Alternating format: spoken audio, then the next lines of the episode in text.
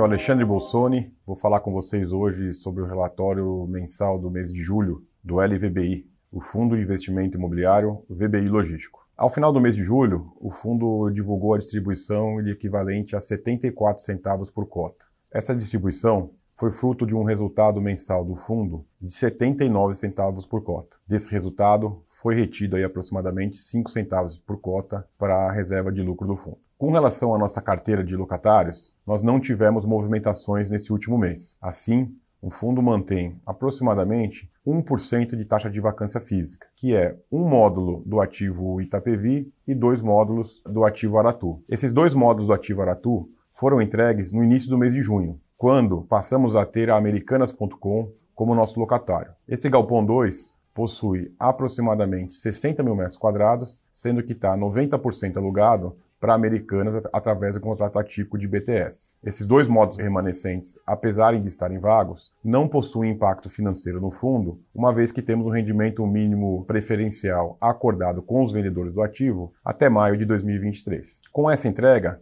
Resta em desenvolvimento apenas o ativo Cajamar do nosso portfólio. Esse ativo está com as obras praticamente concluídas, restando pendente a parte da documentação do ativo, mais precisamente com relação à individualização da matrícula, para que possamos lavar a escritura de compra e venda. Essa escritura é esperada que ocorra ainda no quarto trimestre de 2022. Com essa entrega, o fundo concluirá os desenvolvimentos e as construções que tínhamos desde o início de 2022, atingindo aí um patamar de dividendo de recorrentes ao redor de 74 centavos. Assim, aqui me despeço de você e voltamos no próximo mês com mais novidades sobre o fundo. Obrigado e um abraço a todos.